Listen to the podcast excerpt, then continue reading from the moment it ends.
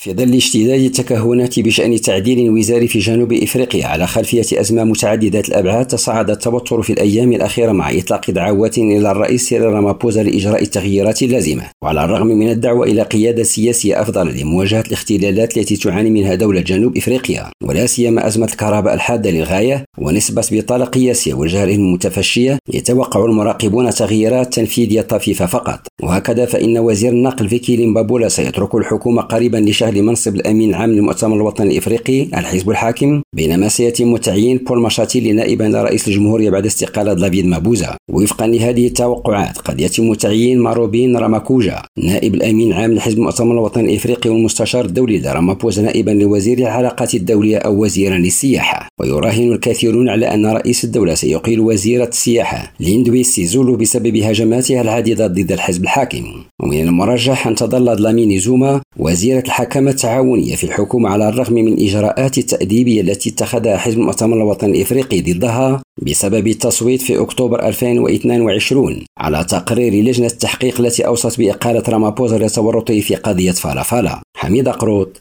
ريم راديو جوهانسبورغ.